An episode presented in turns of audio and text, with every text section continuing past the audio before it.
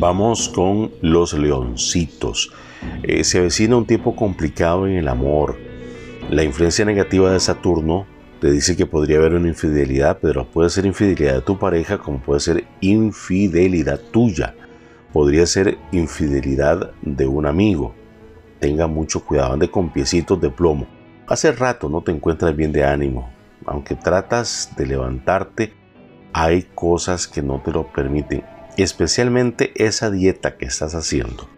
No está dando los resultados que tú esperabas, leoncito, leoncita. Y eso está afectando tu estado de ánimo, tu metabolismo. Se está volviendo lento. Tenga mucho cuidado, Leo. Vaya donde un doctor, un nutricionista es el que te va a decir qué puedes comer y qué no puedes comer y las cantidades con las que debes comer.